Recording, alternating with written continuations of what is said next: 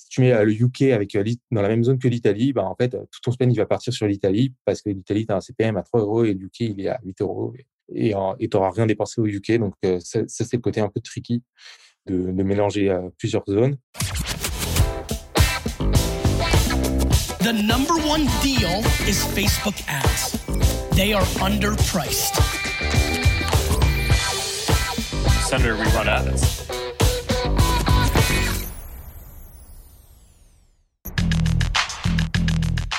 Bienvenue dans No Pay No Play, le podcast qui décrypte pour vous la publicité méta.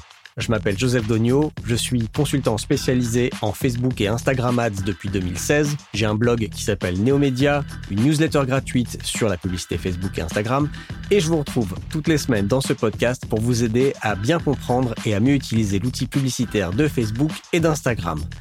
Aujourd'hui, je reçois Jonas Malka, qui est responsable acquisition chez News Optics, marque de lunettes de confort. Jonas nous explique en détail comment il construit ses campagnes Facebook Ads d'acquisition et plus particulièrement, vous allez apprendre comment il gère le multi-pays et le multi-produit qui sont souvent des challenges quand on vend beaucoup de produits dans beaucoup de pays dans plusieurs langues. Il explique quels sont les ciblages qui performent le mieux avec des différences assez marquées selon les pays. La seule campagne où les audiences lookalike fonctionnent bien. Pourquoi les contenus créatifs des réseaux sociaux organiques marchent bien sur euh, ces campagnes de publicité Facebook?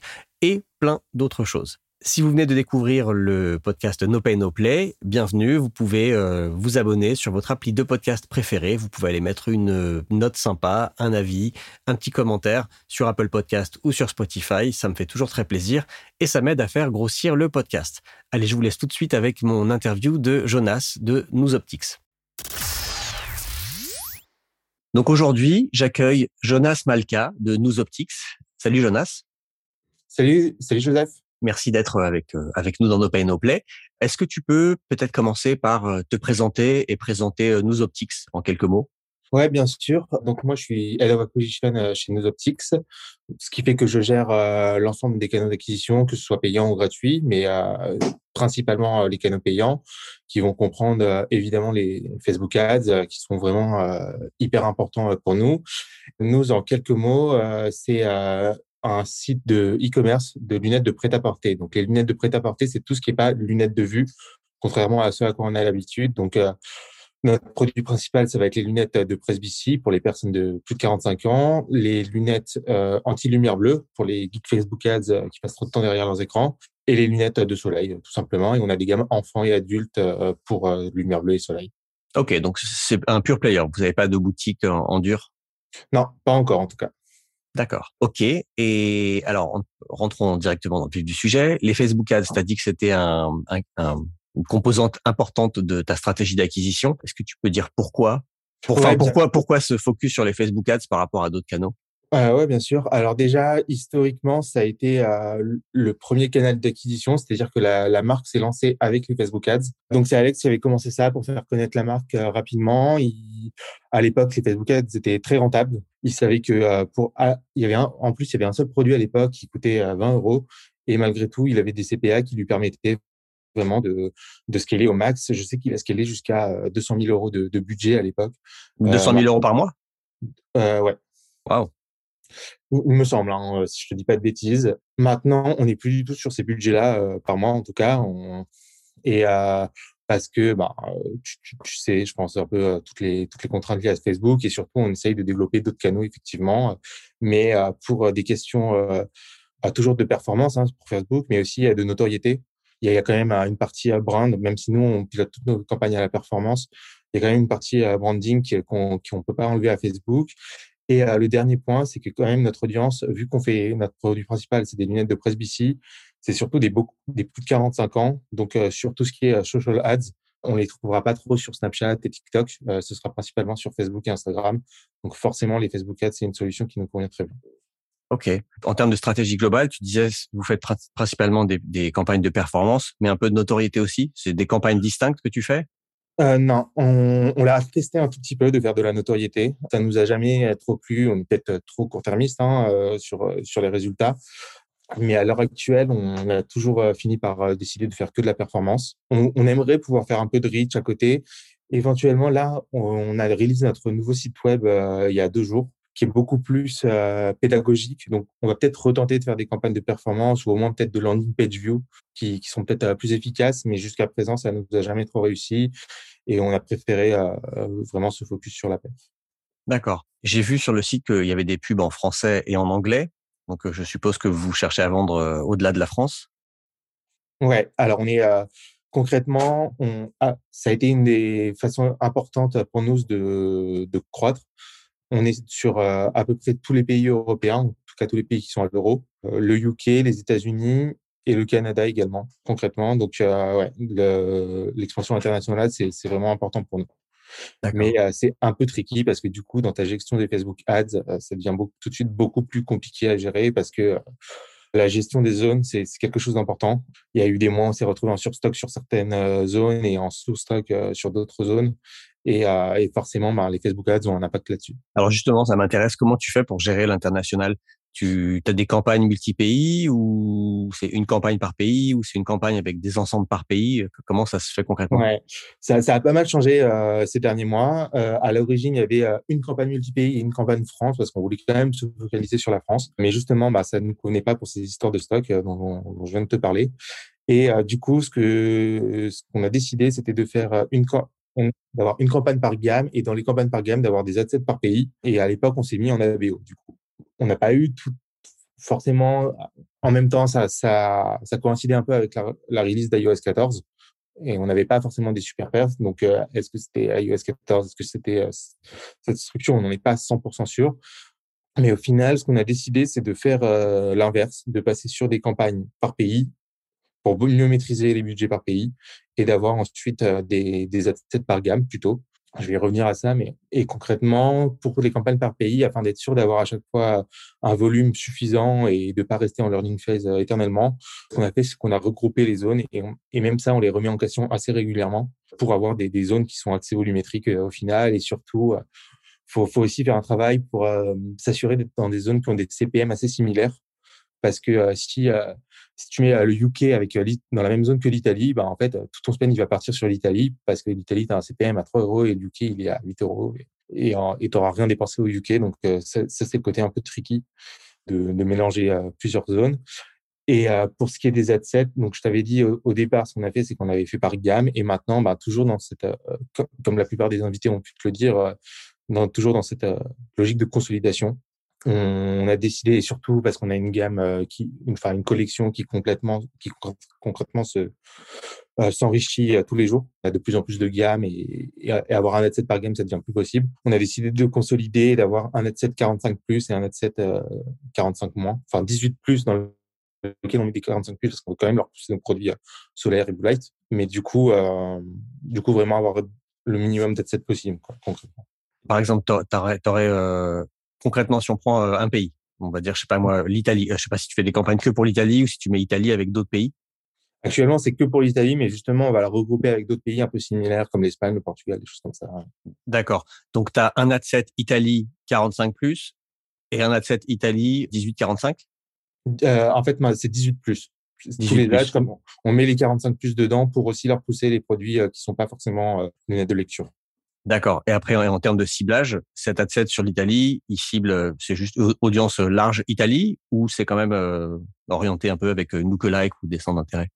Non, c'est principalement des audiences larges. On a testé, on a fait des tests pour voir si mettre des centres d'intérêt, ça fonctionnait mieux que, et on l'a fait, on a fait ces tests par zone pour voir si mettre des centres d'intérêt, ça fonctionnait mieux que que de que d'avoir une broad tout simple. Et ah, je suis désolé pour les anglicismes. On a l'habitude ici. Ouais, je sais.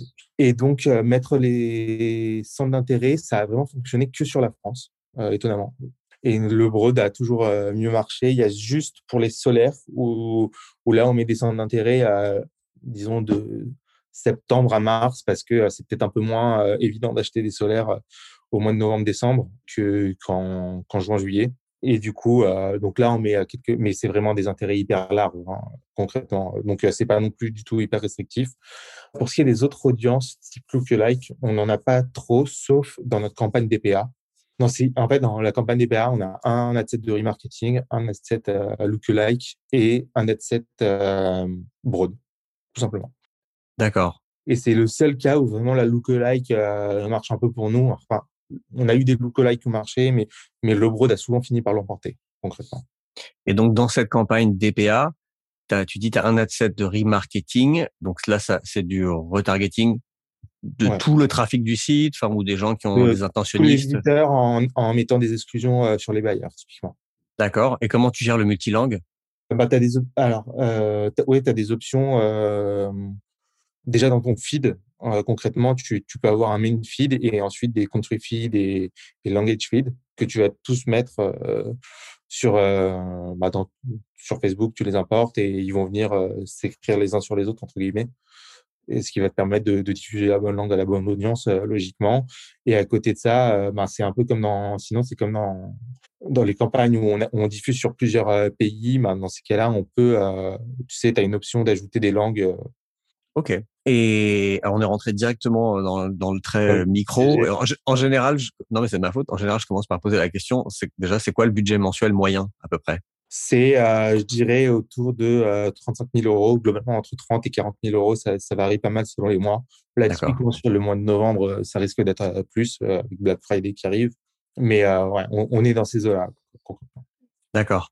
Et, et en termes d'apprentissage, toi, les Facebook Ads, tu les as gérés. Quand tu as dit que c'était le CMO qui avait commencé à les gérer, quand tu arrivé, c'est toi qui as repris le bébé ou ça a été délégué à un prestat alors, en fait, je t'ai dit que c'est le CMO qui les a gérés. Pendant longtemps, c'était lui. Il a fini euh, par euh, ne plus trop avoir le temps pour focus dessus. Donc, c'est lui qui avait fait le choix de passer par un, un.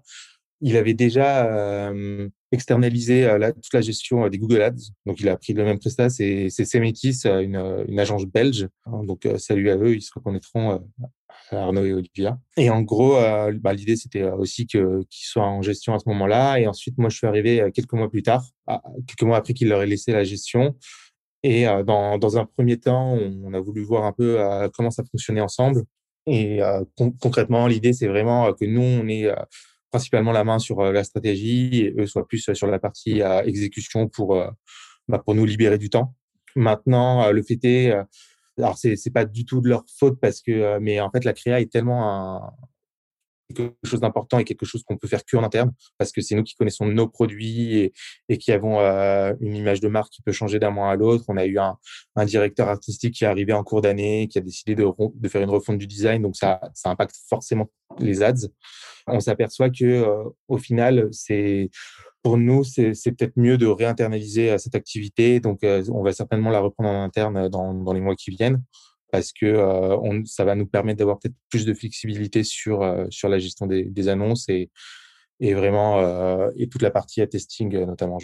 D'accord. Et toi, tu savais faire tout ça en, termes de Facebook Ads avant d'arriver chez nous Tu as appris dans ton job d'avant? Comment, comment tu t'es mis à ça? Ouais, alors concrètement, j'avais appris dans mes dans mes jobs précédents, notamment en 2017, j'étais j'ai commencé à travailler dans une boîte qui s'appelle Nose, qui est une appli mobile qui s'appelle qui s'appelle. Je trouvais je trouvais que la coïncidence était bizarre de faire deux boîtes Bruce. C'est Bruce qui est une appli mobile qui permet de trouver des jobs en intérim et du coup bah euh, qui était très digital et les Facebook et les Facebook Ads sont vite devenus un levier évident et c'est vraiment comme ça que je que je, que je me suis lancé dessus. Je, on ne savait pas du tout comment avoir de la croissance euh, dans, dans la boîte quand je suis arrivé. Et, et c'est comme ça que je me suis vraiment formé. Du coup, c'était principalement des campagnes euh, d'installation d'app qui sont un peu différentes de ce qu'on peut faire pour un site e-commerce, hein, typiquement. Euh, mais, ça m'a permis vraiment de, me plonger dans l'acquisition payante très rapidement. Et après ça, j'ai travaillé chez Legal Start. Je pense que tu dois connaître de nom. Euh, donc là, on était principalement sur des Google Ads, mais on avait un petit budget Facebook aussi à côté. Maintenant, Facebook, c'était pas du tout stratégique pour nous, donc euh, je me suis pas investi à ce moment dedans. Mais c'est quelque chose qui m'intéressait. Euh, j'aime bien le, toute la partie branding. Euh, il y a un peu plus de créativité, on va dire, que, tu peux développer sur Facebook que, sur d'autres canaux. Donc c'est une des raisons pour lesquelles j'ai rejoint News. Maintenant, euh, chez nous, ben, du coup, Alex avait été vraiment je pense, plus compétent que moi sur les Facebook Ads. C'était le bébé qui devait me refiler, enfin qu'il avait du mal à me refiler parce que du coup c'était son bébé à lui. Mais du coup il a pu m'accompagner pour progresser encore, euh, pour passer un palier euh, supplémentaire euh, là-dessus. Et bon ça je concrètement je, continue d'apprendre tous les jours, mais mais surtout avec tous les changements récents, iOS 14 et tout, on s'aperçoit que il y a la créa qui est, qui est vraiment devenue l'une des l'un des facteurs les plus importants de Facebook Ads là où auparavant on pouvait se permettre d'avoir des créas un peu moins bonnes si on avait une bonne structure, concrètement, on pouvait avoir des perfs assez bonnes. Et donc, en fait, il y a ces exigences sur les créas que j'avais pas forcément avant, que, que je développe maintenant sur le fait vraiment de, à la fois de, de faire des bonnes créas, mais surtout d'en faire régulièrement pour éviter d'avoir de la fatigue. La transition est parfaite parce que j'allais te poser justement une question sur sur le process créatif. Comment est-ce que ça marche chez vous? Tu as dit que c'était principalement internalisé la partie créa. C'est toi qui as des idées et tu dis à un, DA ou à une DA je voudrais ça ou bien c'est eux qui te proposent des choses Comment ça marche concrètement?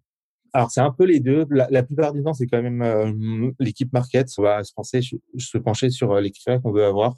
Je vais souvent aller euh, faire des benchmarks, euh, utiliser la, la Library sur les marques euh, qu'on aime bien pour, pour essayer de voir ce qu'ils font et avoir une idée des, des créas qu'on veut. Et dans ce cas-là, et après, la pousser à l'équipe design. Donc la plupart du temps, c'est nous qui disons on veut ça, on fait un brief et l'équipe design s'occupe de la déployer pour nous, enfin de, de nous la créer et ensuite nous on la déploie dans les campagnes.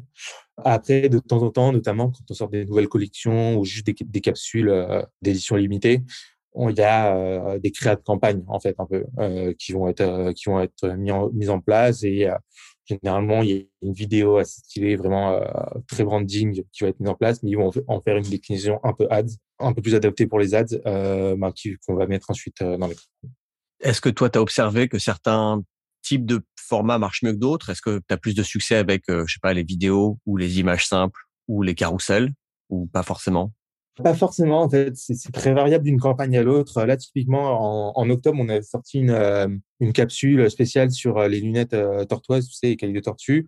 Et il a emporté vraiment très simple. Alors normalement, ce genre de carousel, il diffuse assez peu, et, mais là, ce coup-ci, bah, ça a bien fonctionné. Euh, donc on essaye d'avoir un peu de tout, une vidéo, de la vidéo, euh, du statique, du carousel. Maintenant, souvent, la vidéo, quand même, a tendance à l'emporter. Hein, ces derniers temps, on va pas se mentir. Mais on, essaye quand même de faire un mix de tout. Ok. Tu as des bonnes pratiques à recommander en termes justement de contenu créatif? Ouais, bah, comme je vous l'ai dit, essayez de, de, regarder les marques que vous aimez bien, euh, ce qu'elles font, ce qu'elles déploient. Il y a, il y, a un, groupe Facebook que j'aime pas mal qui s'appelle Les meilleurs créateurs Facebook, qui est qui, qui, qui souvent mais euh, permet d'avoir des, bonnes idées dedans. Et après les bonnes pratiques, bon, je pense que c'est les plus connus, mais c'est vraiment essayer d'être euh, très orienté à de vraiment communiquer sur votre produit, mais de de pas avoir de de, de, pas mettre, de essayer d'en mettre de mettre cinq raisons d'acheter votre produit dans, dans, une même créa. Vraiment, c'est une créa, un argument de vente. Voilà, tout simplement, et, et avoir un message clair. Ok, ça marche. Et, tester, hein, surtout, évidemment. Bien sûr, tester plein de choses parce qu'on ne sait pas ce qui peut marcher. On peut pas, même quand on en fait beaucoup, on ne sait pas a priori ce qui marchera ou ce qui marchera pas. Ouais, ouais, totalement. Est-ce que tu as des, je sais pas, des succès ou des gros fails que tu pourrais partager? Ouais, alors ça, ça peut être une bonne pratique aussi. On a, on a un petit succès. C'est euh, en fait, il y a beaucoup de créas qui sont déployés pour toute la partie euh, social media, mais euh, organique du coup. C'est Laurie en interne qui s'occupe de les faire, qui, qui essaye de faire des trucs un peu sympas. Et en gros, on s'est dit qu'en fait, c'était plein de contenus qu'on n'utilisait pas forcément en ads, mais qui pouvaient potentiellement être utilisés en ads. Donc, ce que j'ai fait, c'est que j'ai repris ces créas-là et ai, parfois, il faut juste les retravailler un tout petit peu pour les adapter pour de l'ADS. Et là, on, en a qui performent euh, hyper bien parce que du coup, il y a peut-être euh, un côté un peu plus euh, un peu plus naturel, un peu plus organique, peut-être un peu moins vendeur qui, qui peut plaire. Notamment cette saison sur les solaires, on a eu un carousel qui a vachement bien fonctionné encore une fois. Et à la base, c'était des créas qui avaient été déployés pour faire des stories Facebook. Ok. Donc essayez de recycler vos contenus de temps en temps, quoi, tout simplement en tête. Ok. Et un fail? Un fail sur les créas pas spécialement. Il y a juste de temps à autre, ben, notamment sur ces créas de campagne, parfois il y en a certaines, euh, notamment quand on a sorti nos, nos campagnes euh, Kids, on avait des créas vraiment hyper sympas qui étaient euh, limite un peu avec de l'UGC parce que du coup il y avait des enfants sur le tournage et on leur demandait vraiment ce qu'ils pensaient des. Alors c'était des enfants qui étaient acteurs, mais on leur demandait vraiment ce qu'ils pensaient des lunettes, ce qu'ils ce qu'ils ressentaient avec. Eux avaient des réactions d'enfants très spontanées, donc la vidéo rendait vachement bien on, on, se disait que ça allait vachement bien fonctionner en ads et euh, pas spécialement. Maintenant, euh, on pense aussi que c'est peut-être que peut-être que le, le produit n'était pas forcément adapté euh, pour Facebook Mais, euh, mais concrètement, alors il y avait un côté vraiment très UGC, alors que c'était, mais avec une, une, belle qualité. Et pourtant, ça n'a pas, ça pas eu le résultat qu'on voulait.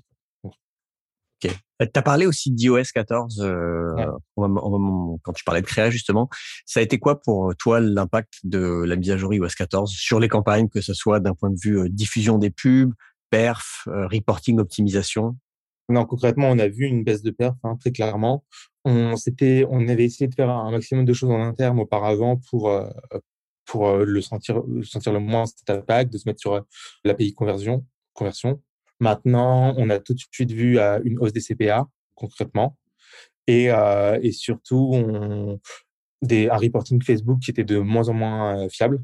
Alors nous, de notre côté, pour tout ce qui est reporting, on utilise énormément Analytics.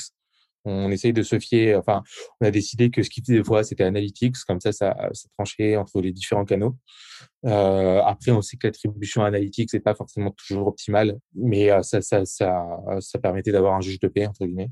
Tout de suite, on a vu euh, que Facebook fonctionnait moins bien. Ça nous a bah, amené à être plus exigeants sur cette partie créa, à restructurer, comme je te l'ai expliqué, pour pour avoir des, des adsets qui sont qui sont plus plus volumétriques ce qui plaît pas mal à, iOS 14. Et euh, ce qu'on s'aperçoit aussi, c'est que du coup, certains pixels sont, euh, ça, on est un peu des mauvais élèves. On a certains pixels qui euh, regardez bien vos pixels, que ce soit le view content, le page view, le l'add to cart, le purchase, enfin, tout ce qui est important pour vous en tout cas. On a des taux de, on a des notes qui sont pas toujours les meilleures. Faut essayer de regarder les notes et de les optimiser pour pour vraiment être euh, le plus clean là-dessus, avoir le moins d'erreurs qui remontent. Et je pense que rien que ça, ça, peut avoir vraiment un impact euh, sur les perfs euh, de vos campagnes. Tu parles de quelle note Tu sais, dans, quand tu es dans le Pixel Manager, mmh tu as des notes qui sont indiquées. Ah oui, sur chaque événement.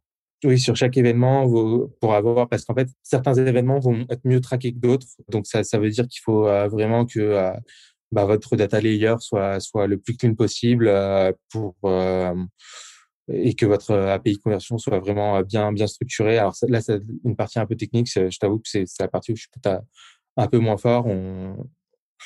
Et c'est là aussi où, notamment, typiquement, ben, l'agence euh, nous aide pas mal là-dessus parce que eux ont une équipe vraiment euh, très orientée, très orientée tech. Donc ça, ça, ça peut être, ça peut toujours être intéressant de se faire accompagner sur cette partie-là. Mais, mais vraiment essayer de, de, bien gérer vos pixels, de faire attention à, à avoir des pixels qui, qui soient bien, euh, bien traqués par Facebook. Ok. Parlons un peu maintenant de, de l'avenir. Est-ce que tu penses que les Facebook Ads, ça va rester un canal d'acquisition pertinent pour, euh, pour nous en 2022 Ouais, bien sûr je pense qu'on te fait tous la même réponse hein, là-dessus, mais, mais concrètement. Euh, ouais, mais oui, certes, mais je continue de poser la question parce que moi, on me la pose tout le temps. On continue de me dire, non, mais, euh, enfin, je vois que dans l'imaginaire collectif, on se dit souvent, non, mais ça marche vraiment, les Facebook, ça marche encore, là? Il y a encore des gens sur Facebook? Donc, euh, Ouais, non, mais je, je suis totalement d'accord, hein, mais, euh, mais même moi, hein, parfois, je me dis, euh, oh là là, c'est plus possible. Mais, mais concrètement, bah, déjà, je te l'ai dit, nous, il y a quand même, une question de, cible qui, est sur Facebook, qui n'est pas forcément sur les autres euh, social media. Euh, donc forcément, pour nous, ce, sera toujours pertinent, je pense. En tout cas, au moins pour les 4-5 prochaines années, je suppose. Et à, côté de ça, on a beau se dire que euh, Facebook ne marche plus aussi bien qu'avant. Concrètement, ce qu'on s'aperçoit aussi, c'est que quand on baisse nos budgets, nos résultats en organique sont moins bons parce que du coup, il y a moins de gens qui vont taper news qui vont, qui vont chercher notre nom de marque. Donc, il y a même si on fait des campagnes de perf, c'est quand même un aspect branding qui est hyper important, dont on peut pas vraiment se passer, qu'on voit pas forcément dans les reportings, mais qui a un impact qui est réel. C'est bien parce que souvent, euh, on voit le vieillissement de la de l'audience Facebook comme un point négatif. Alors pour vous, bah, c'est parfait, c'est un peu, ça vous permet de taper dans l'audience que vous. Après, on aimerait aussi se développer sur des populations plus jeunes, hein, évidemment, euh, mais euh, mais euh, sur, nos lunettes de sur notre produit lunettes de lecture, c'est sûr que les Facebook Ads sont toujours un produit euh, hyper important. Après, sur, sur les autres produits, on a, on a testé un d'autres canaux. On n'a jamais eu les résultats qu'on a eu sur Facebook. Euh, donc, ça reste pour l'instant, en termes de social, de social ads, en tout cas, le canal, notre canal privilégié. Et quand tu parles, quand tu dis Facebook, tu, tu englobes Instagram dedans ou Oui, oui. Toi, on fait pas vraiment de distinction entre nos pubs Facebook et nos pubs Instagram, concrètement. D'accord. D'accord. Mot de la fin, est-ce que euh, tu veux dire quelque chose, je sais pas, soit sur l'évolution de la plateforme, euh, des prédictions sur les, les évolutions euh, dans les années à venir, ou bien peut-être un ou deux conseils à donner aux personnes qui font des Facebook Ads en e-commerce? Alors sur les prédictions, j'en ai pas spécialement dans l'absolu. J'ai tendance à penser que va tous falloir qu'on s'équipe un peu sur le tracking sans cookies. maintenant il y a un problème très clairement identifié. Ce qu'on disait la dernière fois, c'est qu'on a un problème très clairement identifié et un peu pour l'instant un, amoncellement de, solutions qui sont pas forcément très claires sur euh, comment faire pour traquer son cookies.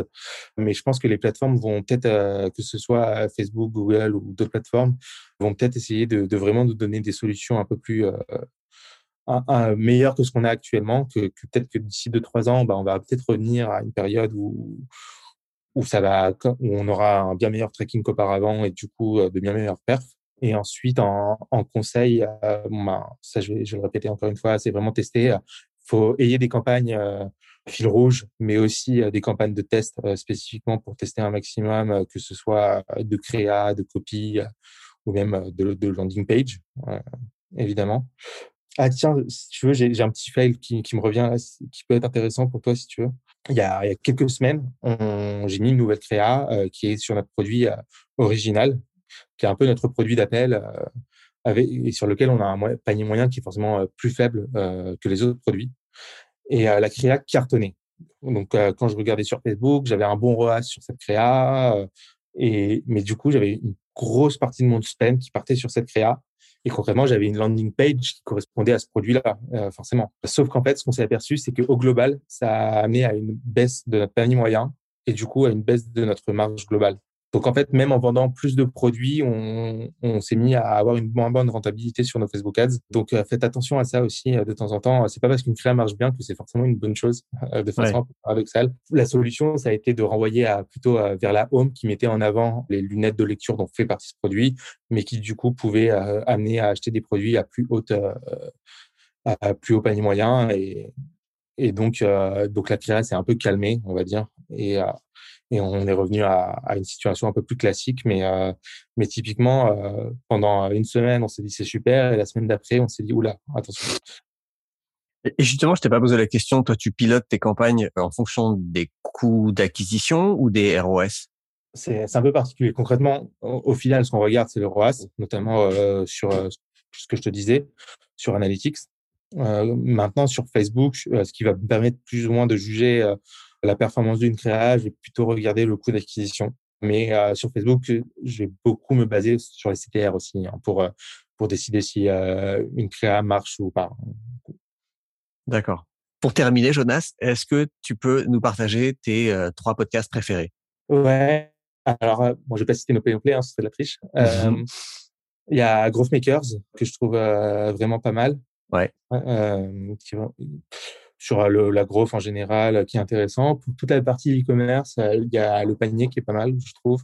Euh, et ensuite, alors c'est pas tout à fait un podcast, mais j'aime beaucoup la chaîne Marketing Mania de Stan Leloup, euh, qui est vraiment intéressant, qui est peut-être un peu moins orienté à growth, mais mais qui qui donne un mindset marketing assez sympa. Eh ben, il, c'est, il y en a deux qui reviennent souvent euh, parmi les invités, c'est Marketing Mania et Growth Makers. J'écoute plus trop Growth Makers parce que bah, ça, ça sort un peu de mon champ, euh, un peu trop. Ouais. Pour moi, un peu trop startup, euh, growth, euh, recrutement, enfin des choses qui m'intéressent ouais, moins. Très culture d'entreprise. C'est très culture d'entreprise maintenant, très B2B. Par contre, j'aime toujours Marketing Mania et moi, j'aime bien lire les, les mails de, de Stan, toujours bien écrits. Ouais. Bon, ben merci beaucoup, Jonas. Je mettrai le lien vers euh, ton profil LinkedIn si les gens veulent te contacter, s'ils ont des questions, euh, vers euh, la page de Nous et des pubs de Nous dans la description de l'épisode. Et okay, puis, super. merci d'avoir pris le temps de, de me répondre et, et à très bientôt. À très bientôt. Ciao. Salut. Voilà, j'espère que vous avez appris plein de choses. Si vous avez des questions, n'hésitez pas à me contacter sur neomedia.io slash contact ou sur les réseaux sociaux. Vous avez tous les liens pour me contacter en description de l'épisode. Et vous pouvez aussi vous abonner à ma newsletter, neomedia.io slash newsletter. J'envoie deux mails par mois avec l'actualité des Facebook Ads, mon actualité si j'interviens dans d'autres podcasts ou si je fais des webinaires par exemple, dont je ne parle pas forcément dans ce podcast. C'est tout pour aujourd'hui. Je vous dis à très vite, à la semaine prochaine dans No Pay No Play. The number one deal is Facebook ads. They are underpriced. Senator, we run ads.